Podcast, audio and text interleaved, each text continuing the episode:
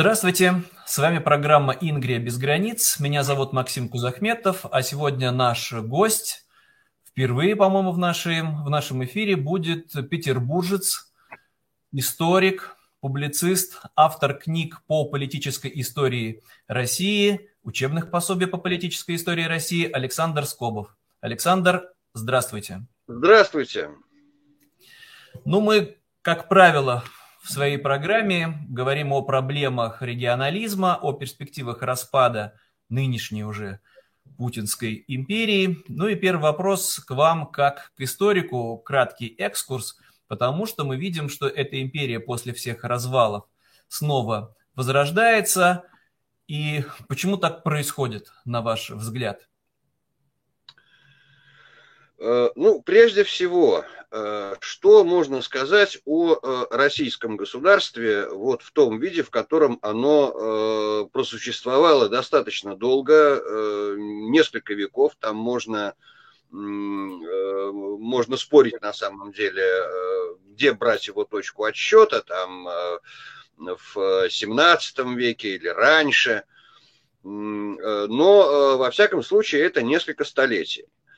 Э, на, э, сформировалось это государство на базе Московского княжества, э, которое, хотя и усиливалось в борьбе с покорившей в свое время Русь Ордой, но оно находилось под сильнейшим влиянием Орды, прежде всего э, политическим влиянием на э, политические и социальные институты Московского княжества.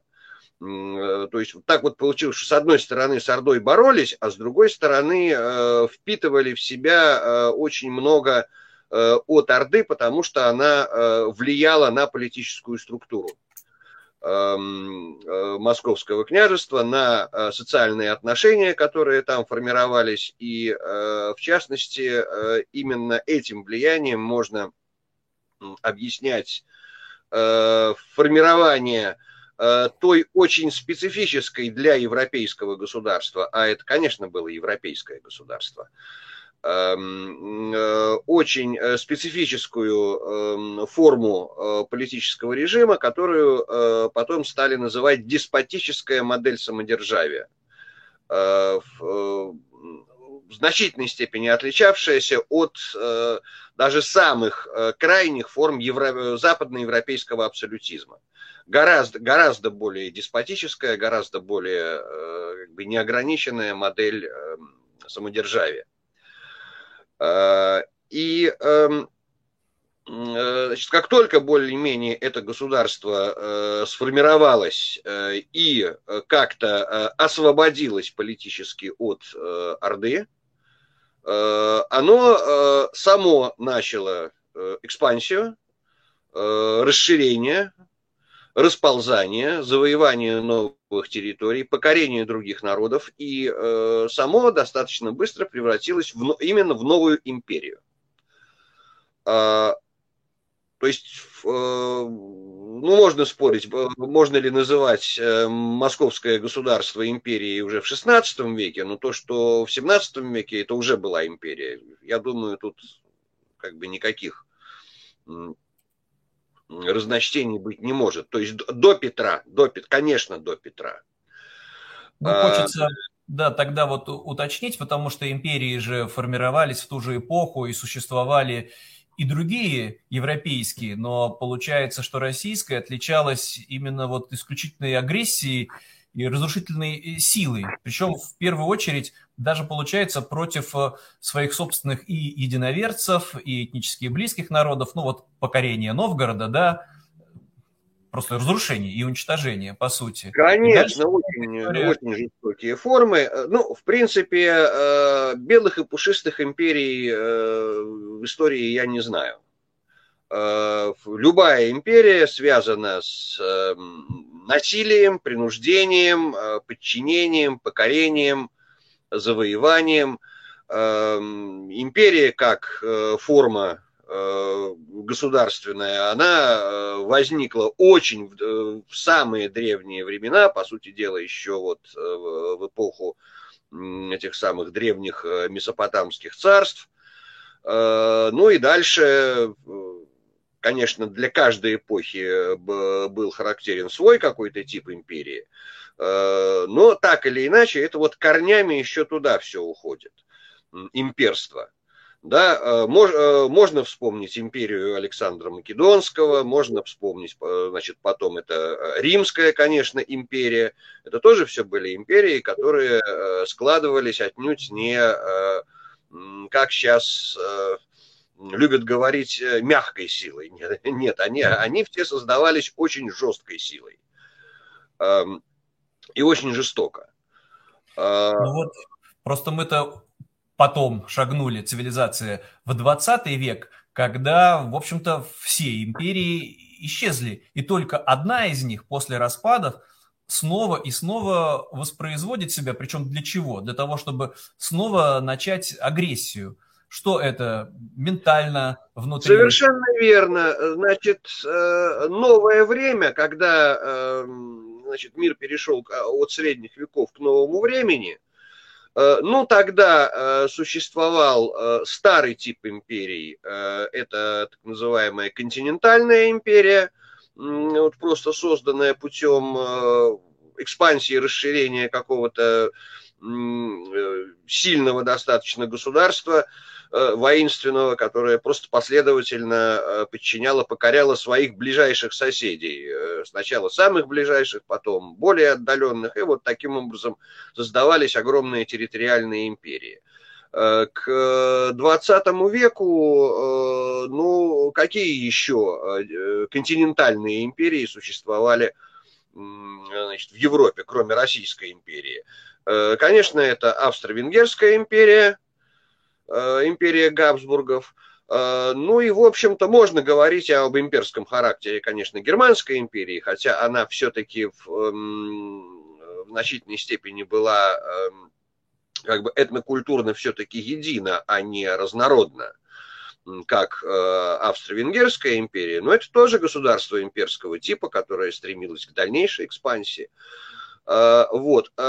Кроме этого, существовали так называемые колониальные империи.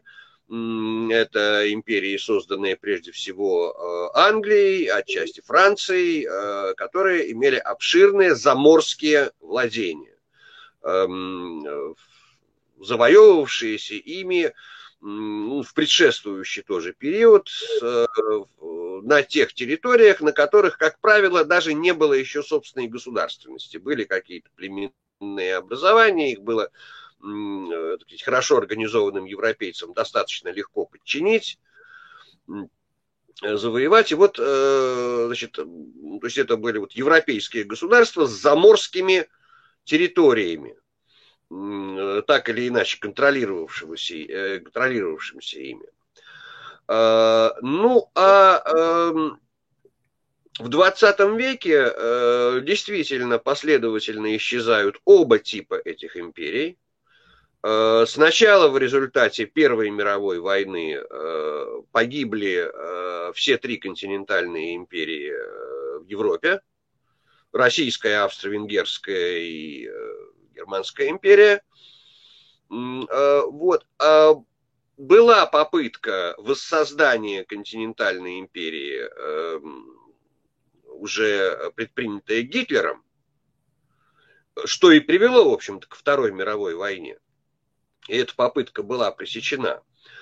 А, а после Второй мировой войны э, распадаются и колониальные империи.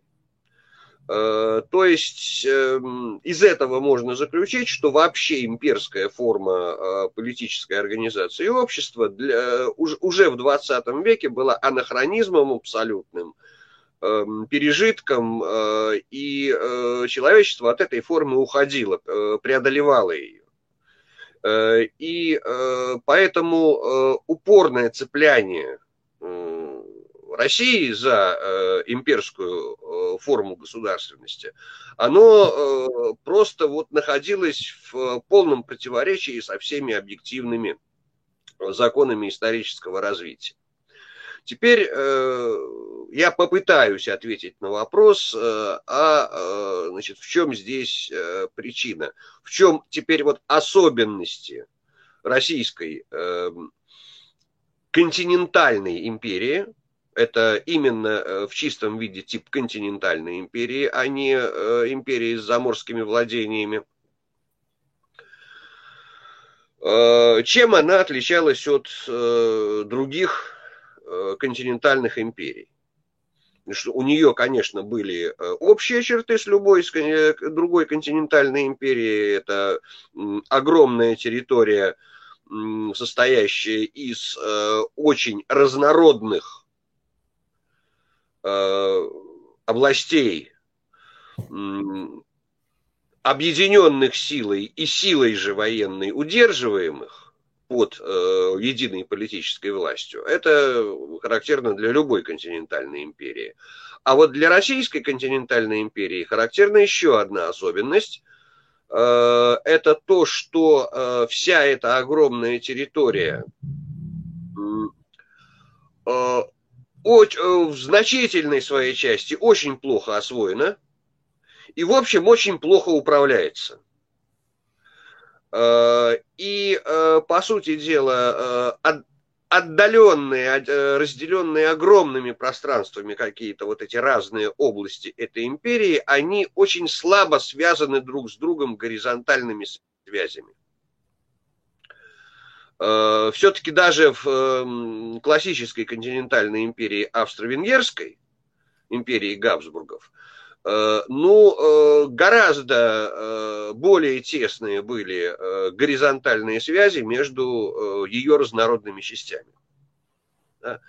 А в Российской империи от, вот недостаток, слабость этих горизонтальных связей между вот этими отстоящими друг от друга на огромном расстоянии э, территориями, она э, всегда компенсировалась исключительно связями вертикальными.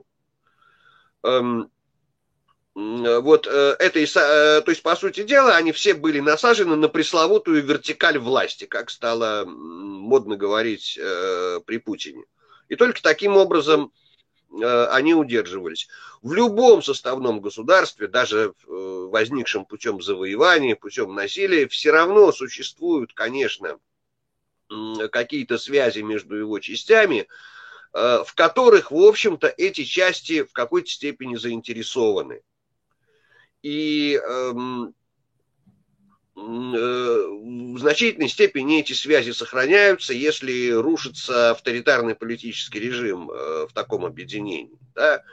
Ну а вот э, чем будет заменить вертикаль вот эту э, в случае распада российского имперского государства, ну, в общем, то есть тут, тут гораздо более высокий потенциал для дезинтеграционных процессов именно в, э, слаб, в слабости э, этих самых горизонтальных связей э, между, допустим, ну, я не знаю, там, Архангельском и Дальним Востоком. Ну, ну, ну какие там горизонтальные связи особенные могут быть. Вот. И, эм, ну, это объективно было так изначально вот в этом государстве, слабо освоенном. А, но кроме того, а, вот это возникшее в качестве компенсации этих самых горизонтальных связей а, и разросшаяся, ставшая наростом настоящим, это самая вертикаль власти, она, кроме того, желая воспроизводить себя в расширенном масштабе, она дальше э, эти э, какие-то горизонтальные связи, связи самоорганизации еще и целенаправленно давила и душила, чтобы, не дай бог, не возникла какая-то ей альтернатива. Э, ну и э, поэтому мы видим, что как только в России ослабевает по каким-то причинам вот эта э, железная авторитарная власть, Как только она начинает чем-то ограничиваться или какими-то конституционными формами, или просто тем, что ну, получает общество какие-то политические свободы, э, немедленно возникают очень мощные дезорганизационные, э, дезинтеграционные тенденции. И э, если власть начинает с ними бороться, Э, она неизбежно возвращается после короткого периода какой-то либерализации, оттепели, демократизации, э, она возвращается к авторитаризму. То есть тут вот выбор такой, либо не пытаться эти процессы э, значит, задавить силой, либо опять диктатура. Ну вот в этой связи, да, хочется опять обратить внимание, что это не замкнутая сама в себе империя. В какой-то степени Китай тоже воспроизводит империю, но с минимум да, экспансии, там может быть только Тибет, а десятилетиями замкнутой остается. А наша империя, вот не побоюсь этого местоимения, наша, российская, она после распадов снова возрождается только для того, чтобы снова начать экспансию вооруженную. И это продолжается в 21 веке. Какое же тогда может быть спасение? Значит, это, это связано с э, особенностями ее идеологии. Эм, э, ну, э, дело в том, что эм, Россия, которая, с одной стороны, безусловно, являлась эм, ну, скажем, специфической, периферийной, но частью европейской цивилизации и эм, находилась в европейском культурном пространстве и сейчас, в общем, находится. Что наша современная культура, она чисто европейская. Э, в общем-то, любой представитель самого необразованного слоя э, назовет, э, ну, как минимум с полдюжины имен эм, э, каких-то западных э, крупных писателей, но далеко не всякий представитель самого образованного слоя назовет хотя бы одного китайского писателя. Да? То есть вот в, в какой культурной среде мы живем? Мы живем в европейской культурной среде. И, и так было и весь 20 век – вот, э, значит, с одной стороны, это, конечно, часть э, европейской цивилизации, очень специфическая, э, и не закрытая от этой европейской цивилизации. Но вот с другой стороны, правящие слои, правящие классы российского государства очень рано значит, осознали, что от Европы к ним проникает э, зараза, которая подрывает их э, вот эту монопольную авторитарную власть. И это сформировало в правящих классах России ну, вот такое агрессивное антизападничество. Значит, сначала желание просто отгородиться и замкнуться – чтобы с запада ничего к нам не э, проникало. Но ведь э, отгородиться и э, замкнуться в новое время уже было нельзя. А сейчас тем более в э, нашем глобализированном информационно-прозрачном мире. Значит, а поэтому, э, э, поэтому, по сути дела, единственный способ оградить себя от вот этого опасного э, западного мира, самим фактом своего существования, подрывающего здесь э, скрепы авторитарной власти, э, но это разрушить западный мир. И поэтому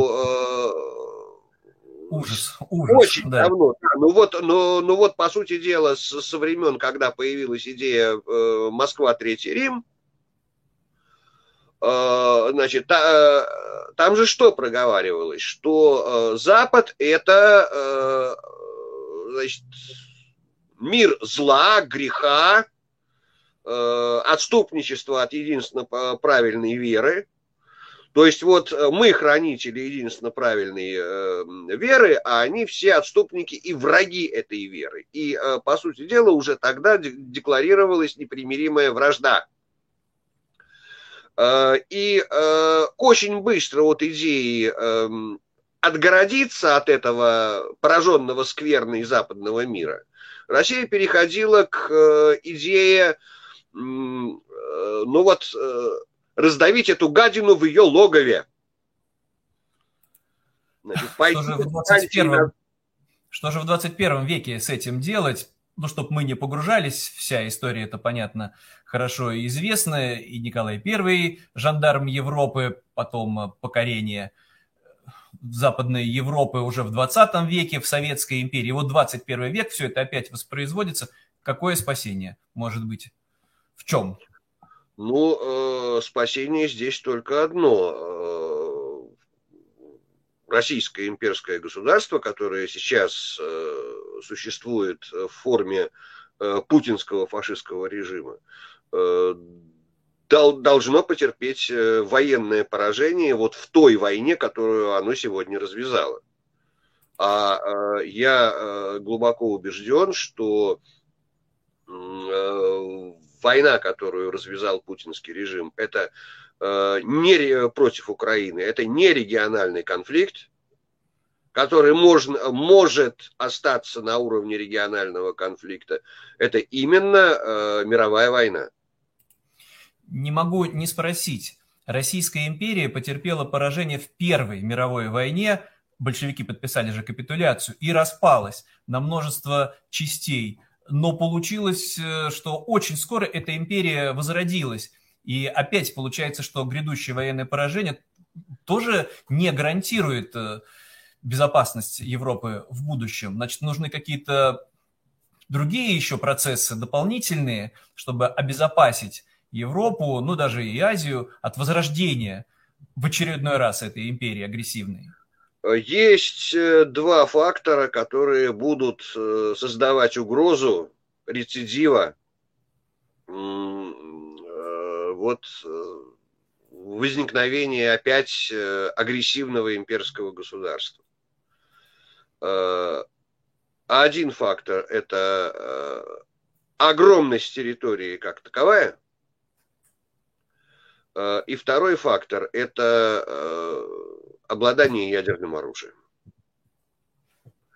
То есть я считаю наиболее благоприятным для мира развитием событий Э, действительно дезинтеграцию российского государства, образование на построссийском пространстве э, ряда политически самостоятельных образований, э, которые так или иначе будут эм, носителями русской культуры, но каждая из них, э, в каждом из них эта культура будет, безусловно, иметь свои особенности какие-то и, свои, э, и свою идентичность. Э, и, конечно, эта территория должна быть полностью очищена от ядерного оружия и вообще оружия массового уничтожения. Вот само по себе обладание российским государством ядерного оружия – это эм, страшнейший яд для массового сознания российских граждан. Это страшнейший яд, потому что это э, создает ощущение безнаказанности и э, формирует вот это сознание, а нам все можно, потому что вы нам ничего не сделаете, потому что у нас есть атомная бомба. И мы можем не считаться ни с какими правовыми нормами, там, внутригосударственными или международными. Мы можем не считаться ни с какими нравственными нормами. Мы можем э, заключать, э, подписывать какие-то договоры и потом кидать партнеров. А ничего вы нам не сделаете. У нас бомба. И вот, ну, э, получается, что это ментальная проблема, серьезная, психологическая, причем, вот как вы говорите, в массовом сознании у россиян закрепившаяся, к несчастью. То есть не то, чтобы горстка бандитов захватила власть, а народ беспомощен, но этот же народ в значительной своей степени, к сожалению, так или иначе, поддерживает этот режим. Пусть даже, вот как вы говорите, этим своим комплексом имперского превосходства. Это старый спор, эм, это старый спор в, э, как раз в оппозиционной среде. Э, и э, я в этом споре занимаю все-таки достаточно особую позицию. Мне представляется, что после, вот, скажем, назовем это первым этапом распада Советской империи, когда в 1991 году Э, все союзные республики э, бывшего СССР стали независимыми государствами. Да, ну, э, еще до этого за пару лет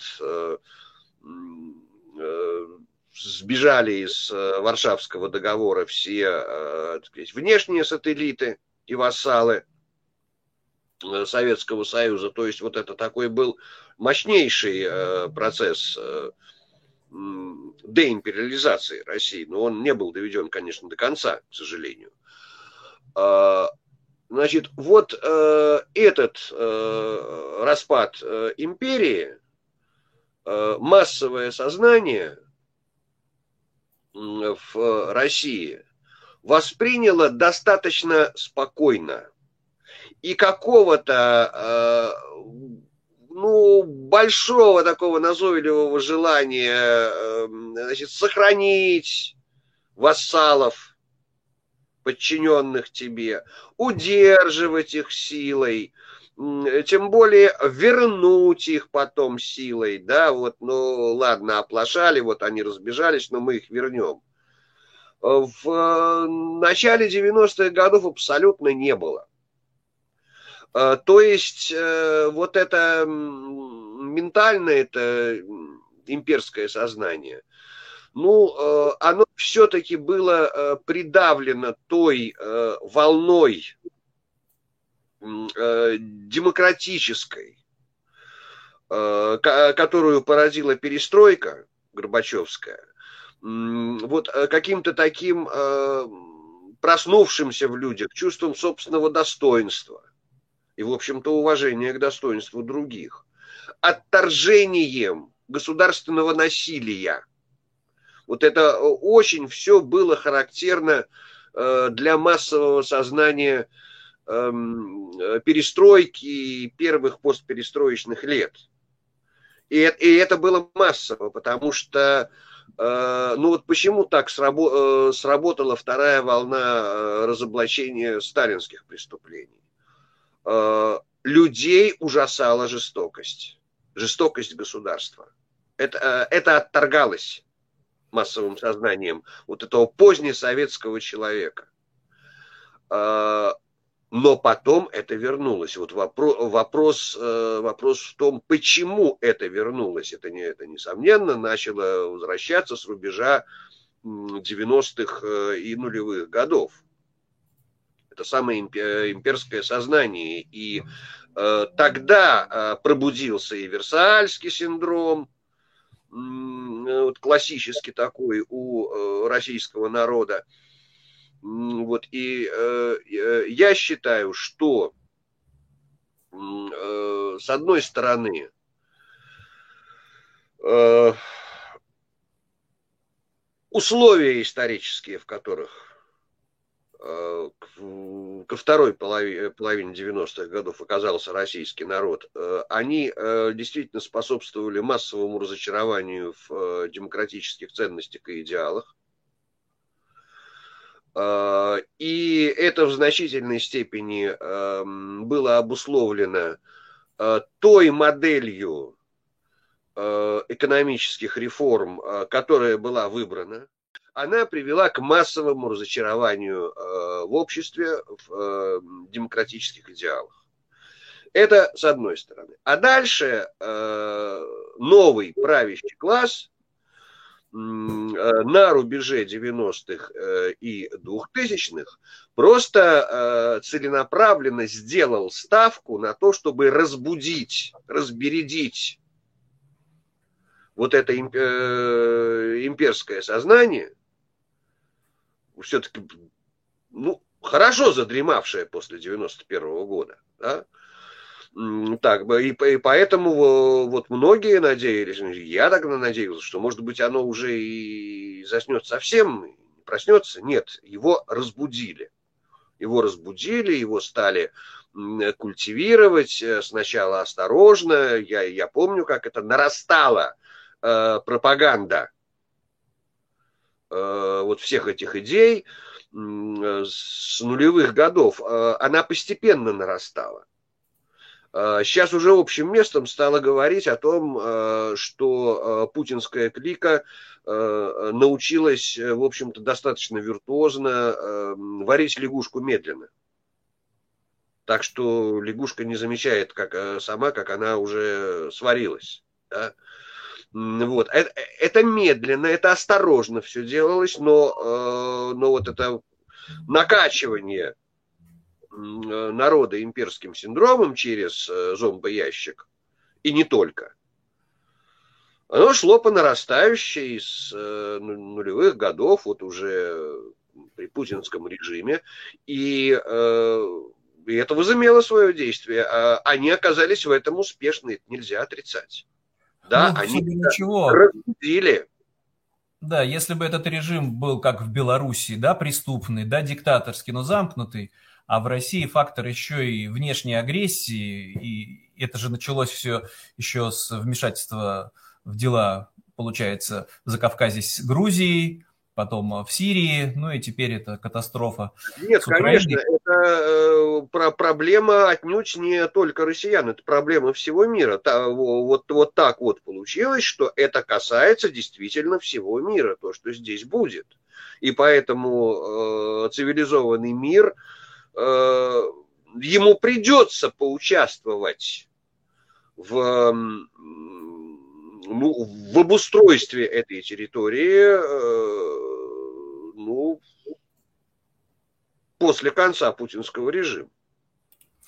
Ну, давайте тогда здесь э, завершать сегодняшнее интервью. И вот э, коротко, мы с вами оба петербуржцы, да, можно ли говорить о том, что именно Петербург это тоже вот по-своему территории немножко обособленные, есть какая-то петербургская идентичность и предпосылки к тому, чтобы строить свое по-настоящему европейское государство, демократическое, да, может быть, э, скучая по империи, но уже в новой реальности, в 21 веке. Есть ли вот у нас, у петербуржцев, какой-то особый шанс? Своя, э, своя какая-то особая идентичность есть э, и э, у Петербурга, есть у Москвы, есть у Урала, есть наверняка э, у русского севера, э, есть э, у Сибири и Дальнего Востока. У них у всех есть какая-то своя особость. Другое дело, что эта особость может достаточно долго дремать, опять-таки, не актуализироваться, не, не проявлять себя. Э, и, эм, э, ну, как бы загоняться на дальнюю периферию сознания какой-то другой, более актуальной темой. Да? Вот. Но при э, каких-то других исторических условиях, а я думаю, что э, все-таки военное поражение России приведет э, здесь э, к достаточно э, свирепой смуте, Э, и, эм, э, значит, э, процесс обособления этих территорий начнет, кстати, отнюдь не там, народ, осознавший свою вот эту особую идентичность, начнут элиты, которые будут местные, да, которые будут перехватывать распадающуюся власть. Значит, но, но это активизирует вот все эти процессы пробуждение собственной особой идентичности. Ну, хорошо. Хотелось бы даже, чтобы все это произошло поскорее. Лучше ужасный конец, чем ужас э, без конца. Ну и будем считать все-таки это оптимистическим сценарием, потому что будет избавлен мир от новых возможных агрессий со стороны возрождающейся империи. Я тогда напомню, с вами в программе «Ингрия без границ» был петербургский публицист, историк, автор книг по политической истории России Александр Скобов. Александр, большое спасибо. И я, Максим Кузахметов. Мы на этом прощаемся. До встречи в следующих программах. До свидания. Всем удачи. Всем удачи.